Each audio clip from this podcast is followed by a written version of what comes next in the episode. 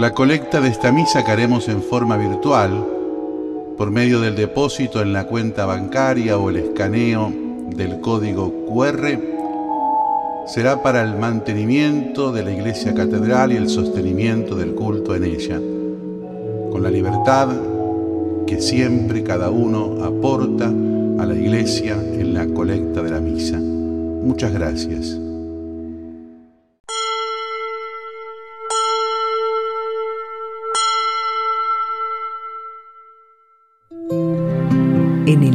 Del Señor.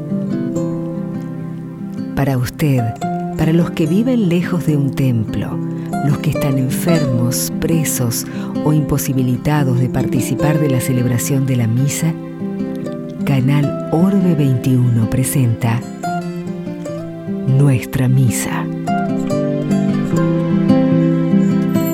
Estamos aquí porque creemos en Dios, nuestro Padre, y porque amamos a Jesús, impulsados por el Espíritu Santo. Estamos aquí porque queremos ser más fieles a ese amor, creciendo cada día más en el amor a nuestros hermanos. Donde hay amor, allí está Dios. Y no se puede amar a Dios si no se ama al prójimo. Esta es la síntesis de toda la vida cristiana. Damos comienzo a la celebración de la Eucaristía uniéndonos a todos los que imposibilitados de ir a un templo se unen por medio de la radio, la televisión y las redes sociales.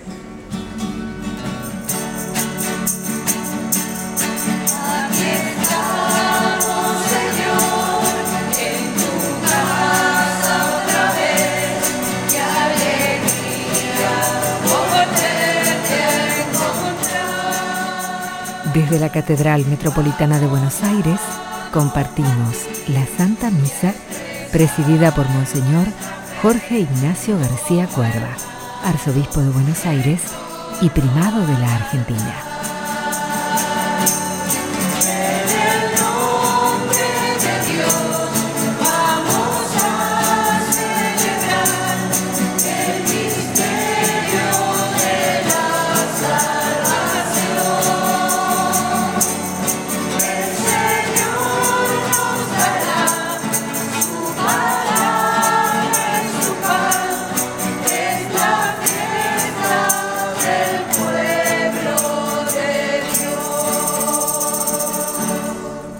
En el nombre del Padre, del Hijo y del Espíritu Santo.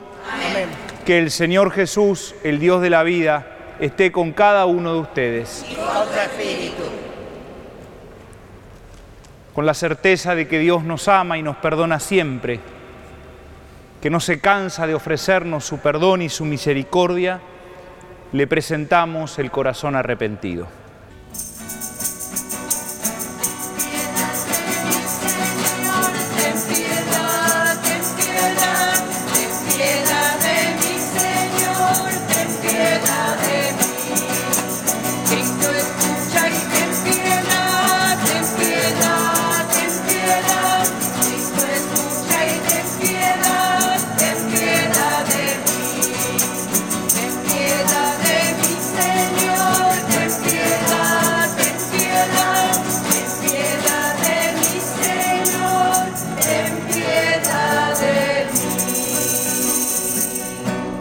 Dios, que es bueno y rico en amor, tenga misericordia de nosotros, perdone nuestros pecados y nos lleve a la vida eterna. Amén.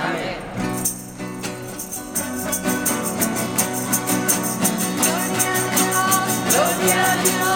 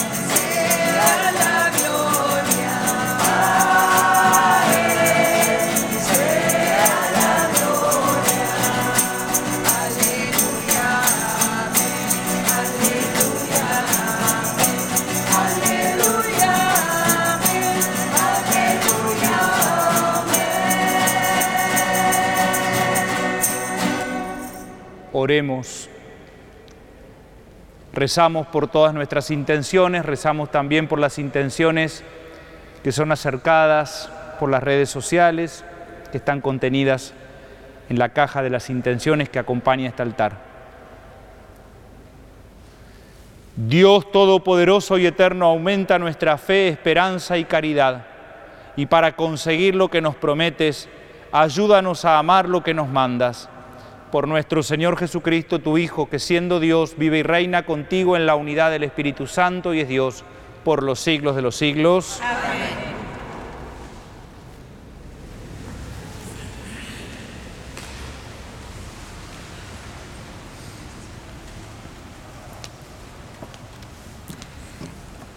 Lectura del libro del Éxodo.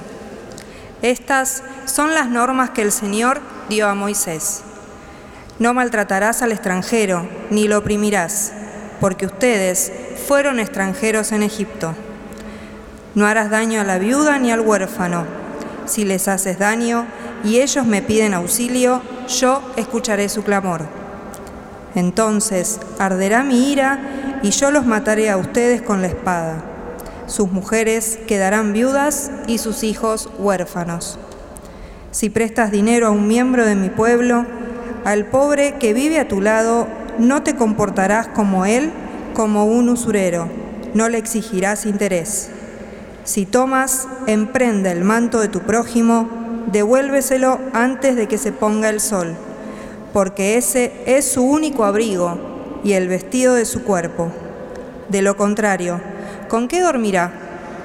Y si Él me invoca, yo lo escucharé porque soy compasivo. Es palabra de Dios. Te alabamos, Señor. Yo te amo, Señor, mi fortaleza, mi roca, mi baluarte.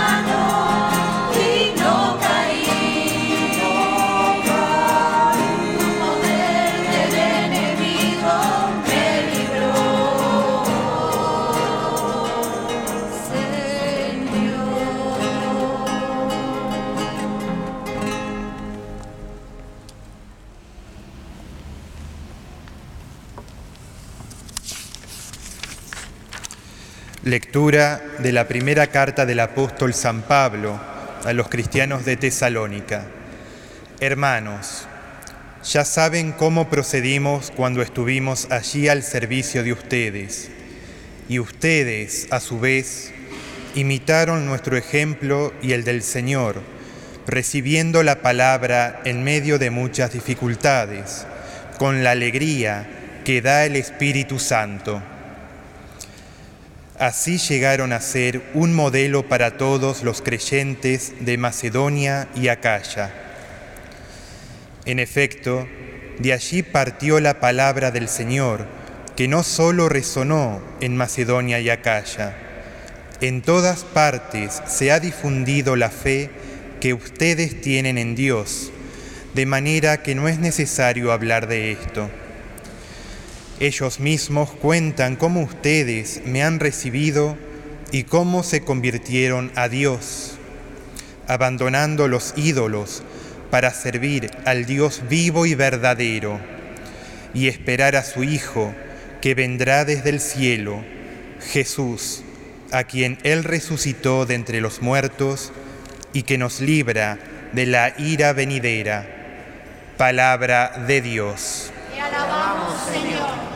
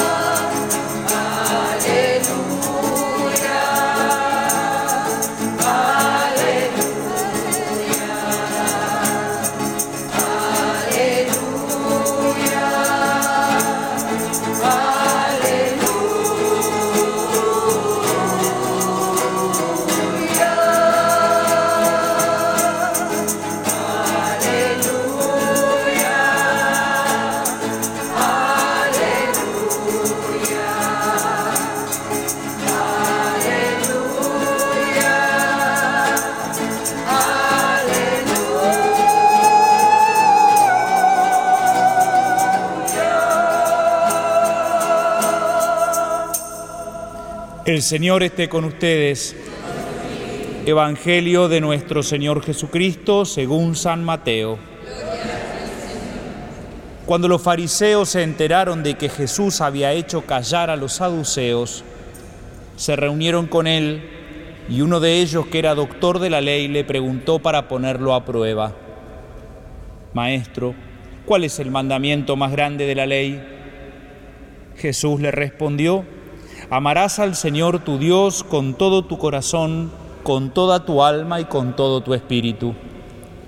Este es el más grande y el primer mandamiento. El segundo es semejante al primero. Amarás a tu prójimo como a ti mismo. De estos dos mandamientos depende toda la ley y los profetas. Palabra del Señor. Señor Jesús.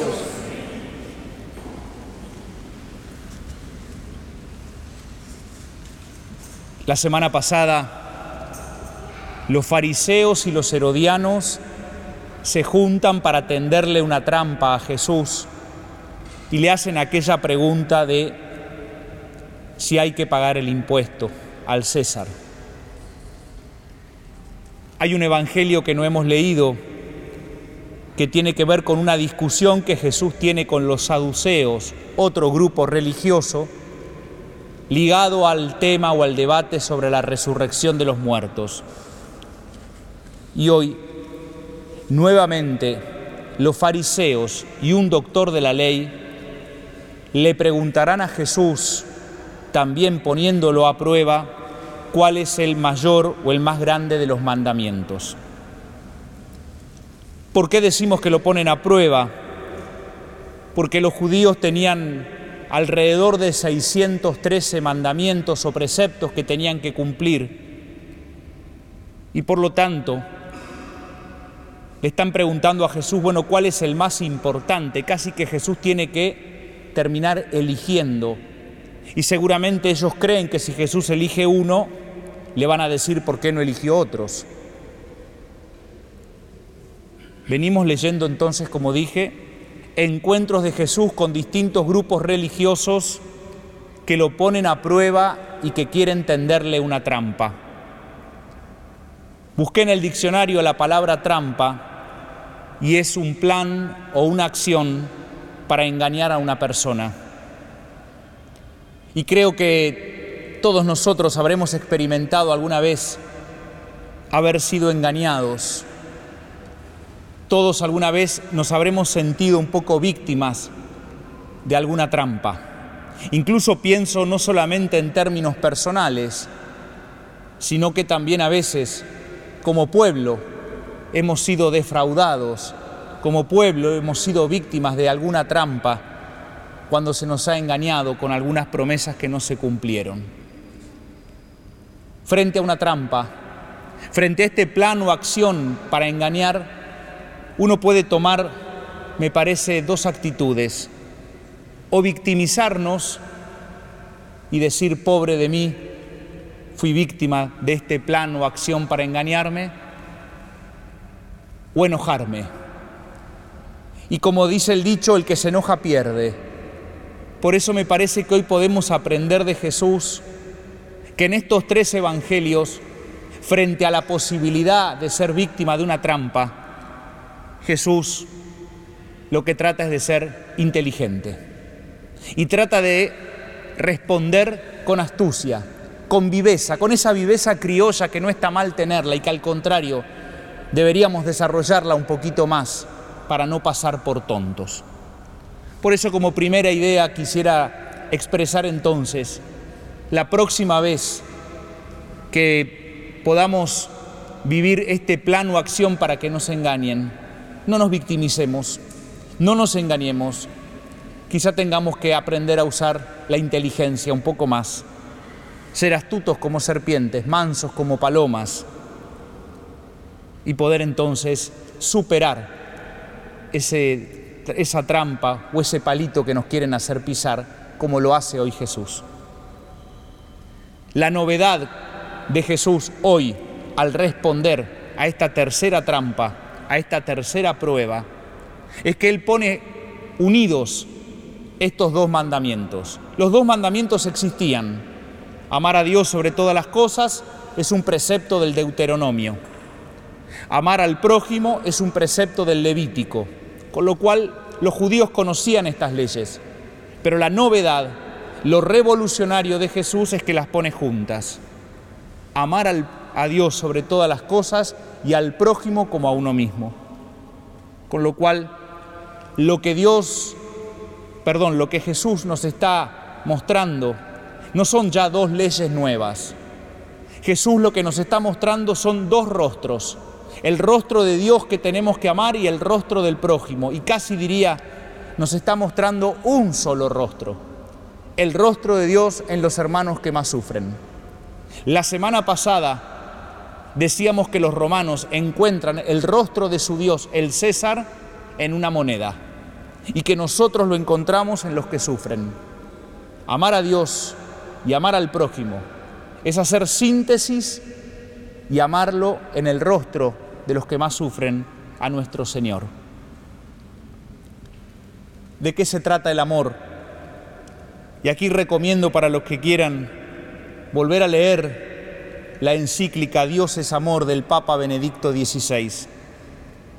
Justamente en los números 14 al 16 de esa encíclica, el Papa Benedicto dice que el amor no es un sentimiento, porque si solo fuera un sentimiento, los sentimientos van y vienen. El amor es mucho más, el amor es una decisión. El amor tiene que ver con que abarque nuestra inteligencia y nuestra voluntad. El amor maduro no se deja llevar por un sentimiento. No es que hoy amo y mañana dejo de amar. El amor maduro significa compromiso, significa poner toda la vida y tener claro que en los cristianos no puedo amar a Dios si no amo al hermano.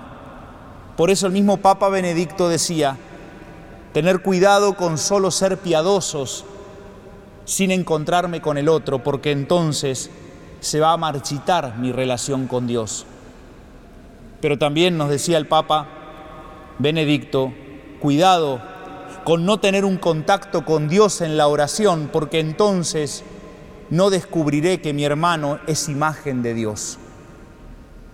Esto es como si fueran dos muletas con las que tenemos que andar. El amor a Dios y el amor al prójimo que se sintetizan en este mandamiento que hoy Jesús nos propone. Y tenemos que hacer madurar nuestro amor. No lo podemos dejar reducido a un sentimiento. Hoy amo y mañana no amo. Amo a Dios a quien no veo y no amo a mi hermano a quien sí veo. Es mucho más que un sentimiento, es una decisión. Por eso Carlos de Foucault, un santo de principios del siglo XX, nos decía que el amor no consiste en sentir que amo. El amor consiste en querer amar.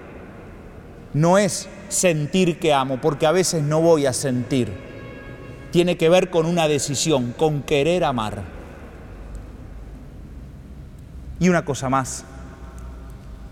Hablamos de que hay que amar a Dios sobre todas las cosas y el amor a Dios está en el rostro concreto de mis hermanos. Amor a Dios, amor al prójimo. Y así al final de este mandamiento más grande que nos propone Jesús está el amor a uno mismo. Creo que para muchos es muy difícil amarse a uno mismo.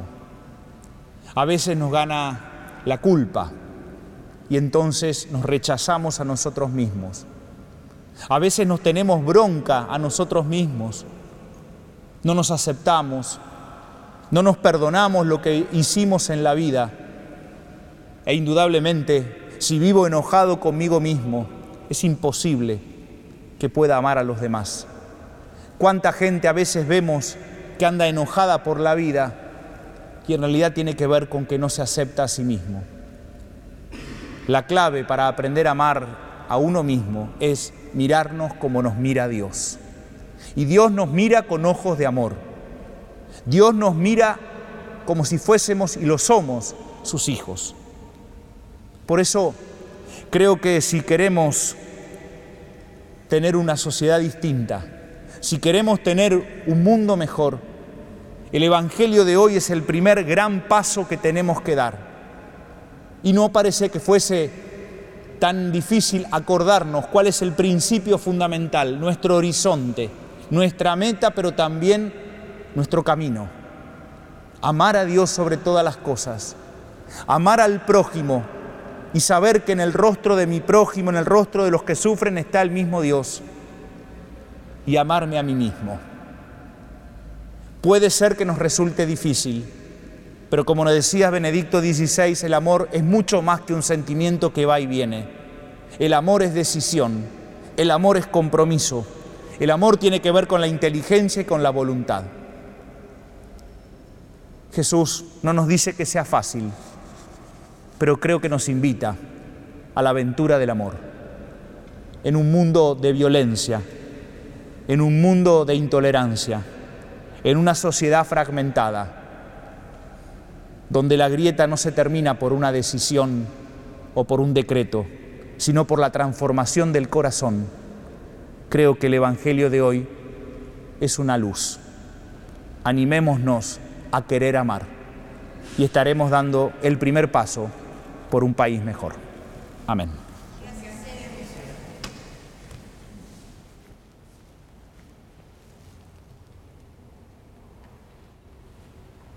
Creo en Dios, Padre Todopoderoso, Creador del cielo y de la tierra. Creo en Jesucristo, su único Hijo, nuestro Señor, que fue concebido por obra y gracia del Espíritu Santo. Nació de Santa María Virgen, padeció bajo el poder de Poncio Pilato, fue crucificado, muerto y sepultado, descendió a los infiernos, al tercer día resucitó de entre los muertos, subió a los cielos está sentado a la derecha de Dios Padre Todopoderoso. Desde allí ha de venir a juzgar a los vivos y a los muertos. Creo en el Espíritu Santo, la Santa Iglesia Católica, la comunión de los santos, el perdón de los pecados, la resurrección de la carne y la vida eterna. Amén. Y a Dios que hoy nos regala este mandamiento del amor, le presentamos nuestras intenciones. A cada intención respondemos cantando. Escucha, Señor, nuestra oración. Para que la iglesia sea en cada comunidad fiel testigo del amor de Dios hacia todos sin excluir a nadie. Oremos. Escucha, Señor,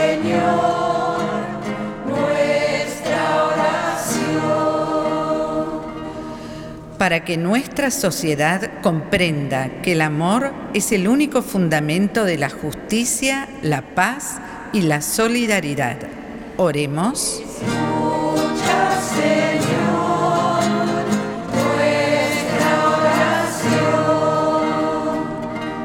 Por los que son perseguidos por practicar la justicia, por buscar el bien de los más pobres, por ocuparse de los que todos olvidan, para que no sean injustamente condenados y se hagan fuertes en la verdad. Oremos. Escucha, Señor, nuestra oración. para que todos los que estamos hoy unidos por los medios de comunicación social, celebrando el Día del Señor, comprendamos que no puede haber amor a Dios si no tenemos amor al prójimo. Oremos. Señor, nuestra oración. por todos los difuntos que en estos días encomendamos a la misericordia de Dios para que puedan gozar de la luz sin fin. Oremos.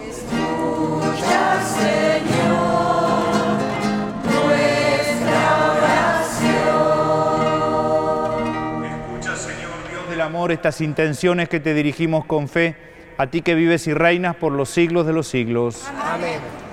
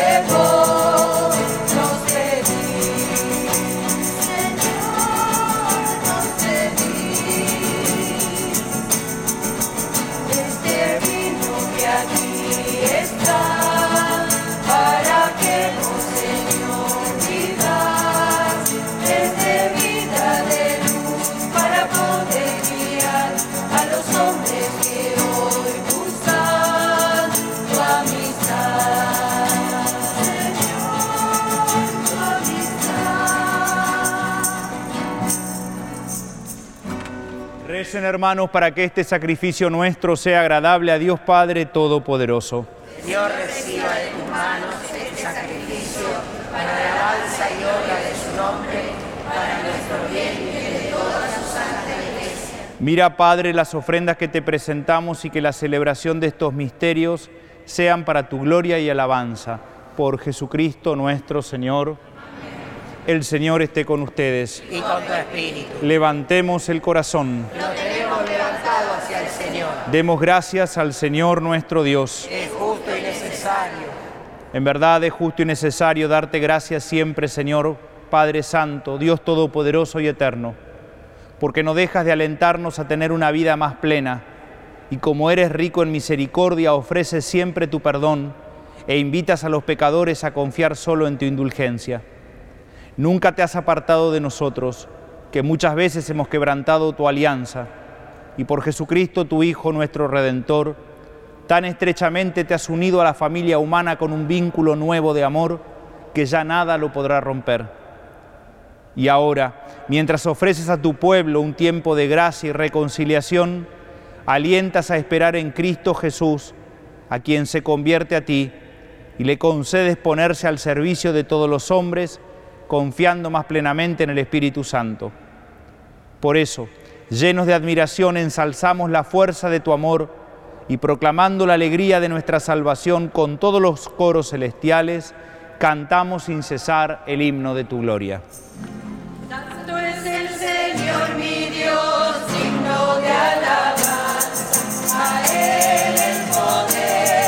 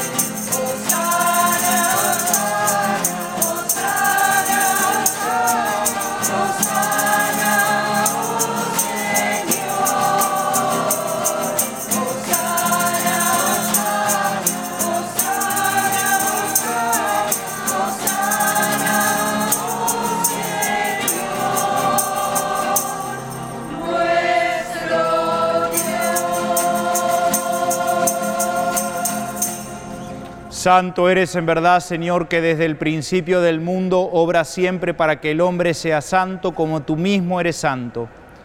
Te pedimos que mires los dones de tu pueblo y derrames sobre ellos la fuerza de tu espíritu, para que se conviertan en el cuerpo y la sangre de tu amado Hijo Jesucristo, en quien nosotros también somos hijos tuyos. Aunque en otro tiempo estábamos perdidos y éramos incapaces de acercarnos a ti, nos amaste hasta el extremo. Tu Hijo, que es el único justo, se entregó a sí mismo a la muerte, aceptando ser clavado en la cruz por nosotros. Pero antes de que sus brazos extendidos entre el cielo y la tierra trazasen el signo indeleble de tu alianza, Él mismo quiso celebrar la Pascua con sus discípulos. Mientras comía con ellos, tomó pan y dando gracias te bendijo, lo partió y se lo dio diciendo, tomen y coman todos de él, porque esto es mi cuerpo que será entregado por ustedes.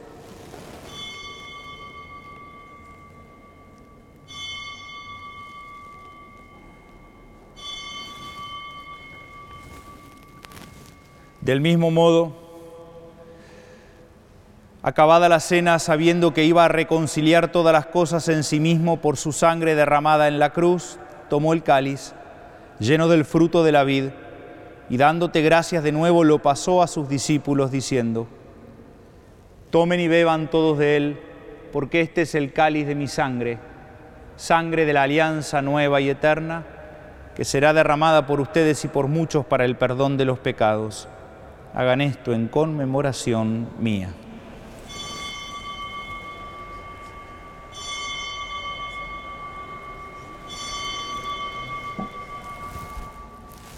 Este es el sacramento de nuestra fe. Anunciamos tu muerte, proclamamos tu resurrección. Ven, Señor Jesús. Así, al celebrar el memorial de tu Hijo Jesucristo, nuestra Pascua y nuestra paz verdadera, hacemos presente su muerte y resurrección de entre los muertos, y mientras esperamos su venida gloriosa, te ofrecemos, Dios, fiel y misericordioso, la víctima que reconcilia a los hombres contigo. Mira bondadosamente, Padre, a quienes unes a ti por el sacrificio de tu Hijo, y concedeles por la fuerza del Espíritu Santo, que participando de un mismo pan y un mismo cáliz, formen en Cristo un solo cuerpo, en el que no haya ninguna división. Guárdanos siempre en comunión de fe y amor con nuestro Papa Francisco, conmigo indigno servidor tuyo. Ayúdanos a esperar la venida de tu reino hasta la hora en que nos presentemos a ti, santos entre los santos del cielo, con María la Virgen, Madre de Dios, su esposo San José, con los apóstoles y los santos y con nuestros hermanos difuntos, que confiamos humildemente a tu misericordia. Entonces, liberados por fin de toda corrupción y constituidos plenamente nuevas criaturas, te cantaremos gozosos la acción de gracias de tu ungido que vive eternamente. Por Cristo, con Él y en Él, a ti Dios Padre Omnipotente, en la unidad del Espíritu Santo, todo honor y toda gloria por los siglos de los siglos. Amén. Con la decisión de querer amar, con la decisión de querer hacer realidad de concretar el mandamiento que hoy nos propone Jesús, rezamos juntos. Padre nuestro que estás en el cielo, santificado sea tu nombre. Venga a nosotros tu reino. Hágase tu voluntad en la tierra como en el cielo. Danos hoy nuestro pan de cada día. Perdona nuestras ofensas, como también nosotros perdonamos a los que nos ofenden no nos dejes caer en la tentación. Líbranos del mal. Líbranos de todos los males, Señor, y concédenos la paz en nuestros días, para que, ayudados por tu misericordia, vivamos siempre libres de pecado y protegidos de toda perturbación, mientras esperamos la gloriosa venida de nuestro Salvador Jesucristo. Tuyo es el reino, tuyo el poder y la gloria por siempre, Señor. Señor Jesucristo, que dijiste a tus apóstoles, mi paz les dejo, mi paz les doy, no tengas en cuenta nuestros pecados, sino la fe de tu iglesia. Y conforme a tu palabra, concédele la paz y la unidad. Tú que vives y reinas por los siglos de los siglos, Amén. la paz de Jesús esté con cada uno de ustedes. Y con tu espíritu. Porque se sustenta, se basa, se apoya en el amor, nos damos la paz de Jesús.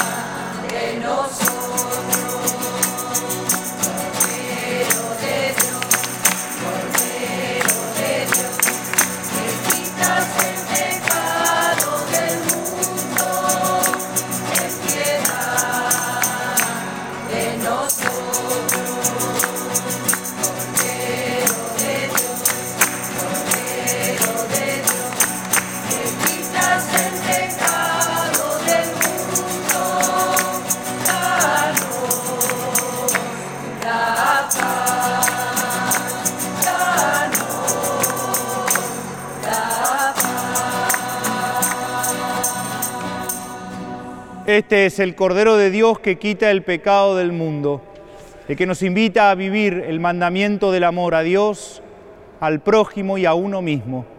Dichosos nosotros invitados al banquete celestial.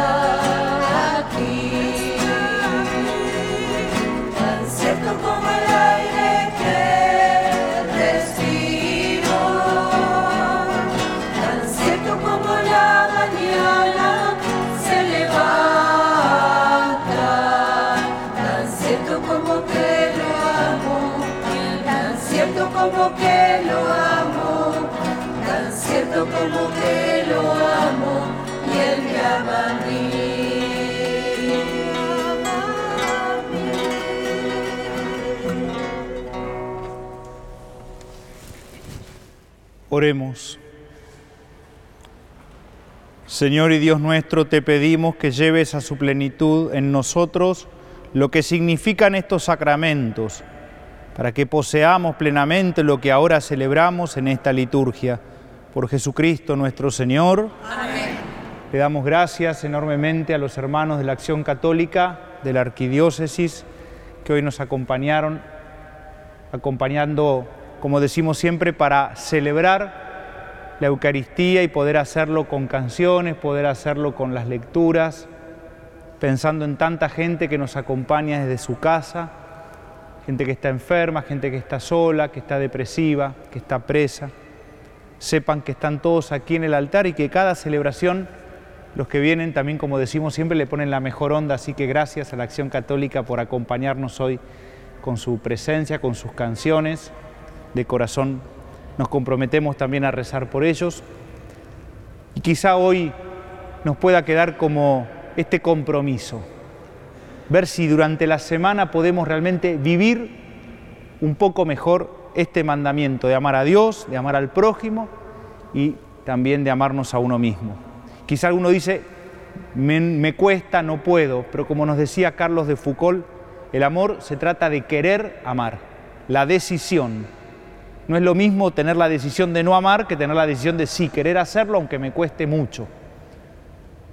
Vamos a dar todos el primer paso, a concretar, que no quede en una promesa vacía. Vamos a tratar de vivir el Evangelio que hoy Jesús nos propone. Y para aquellos que quieran buscar en las redes sociales, buscar la encíclica esta de Benedicto XVI, Dios es amor.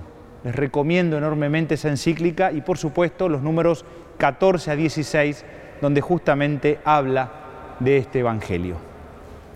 Recibimos la bendición de Dios. El Señor esté con ustedes. Y con tu espíritu. Nos bendiga nuestro buen Dios, nos ayude a poder vivir el Evangelio que hoy hemos compartido. El que es Padre, Hijo y Espíritu Santo, Amén. nos podemos quedar en paz.